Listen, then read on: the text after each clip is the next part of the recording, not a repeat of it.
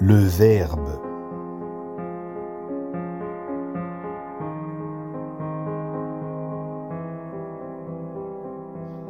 Au commencement était le Verbe, le seul qui soit, n'ayant de cesse d'étayer du fond de l'univers toutes autres expressions aux portées éphémères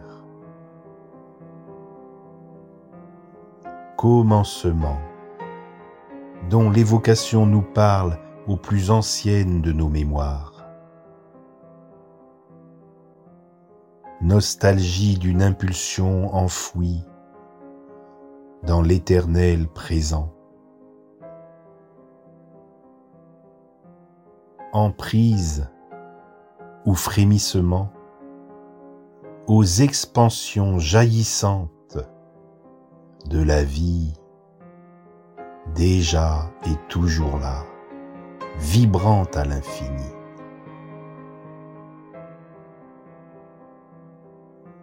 Siège d'avant le premier égarement, précédant toute errance et tout enfermement.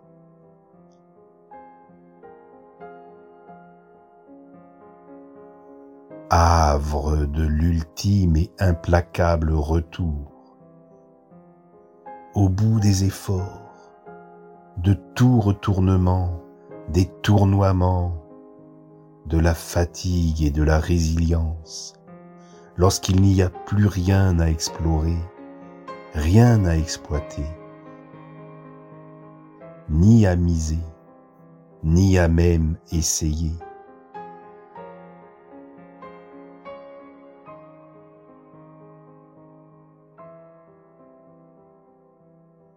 Visée de la libération de maintes chutes et évasions, boucle d'impasse et de rechute. Las, après que soient déposées les tendances, les influences, les incidences, les importances, les urgences et les déchéances,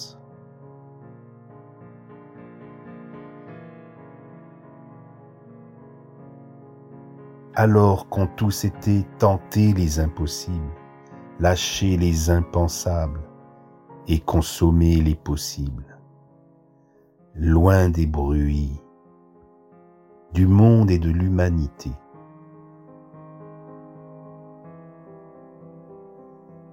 Arrive enfin le saint moment du règne de la vérité, où la meilleure des mises en mots fait place à l'éloquence du silence. Empreint de la singulière présence transcendant l'espace et le temps, soufflant et fredonnant depuis la profondeur, rayonnant sur l'épopée salutaire de la conscience humaine.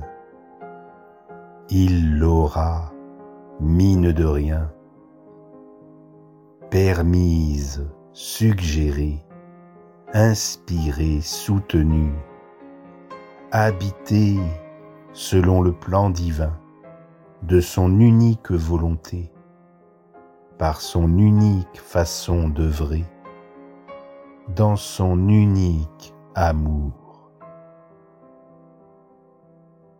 Au temps béni où les fleurs de la diversité encensent d'équilibre et d'harmonie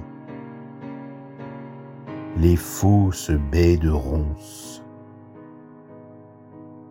des différences et de la multitude s'actualisent la pleine et primordiale paix dans le commencement perpétuel du Verbe éternel.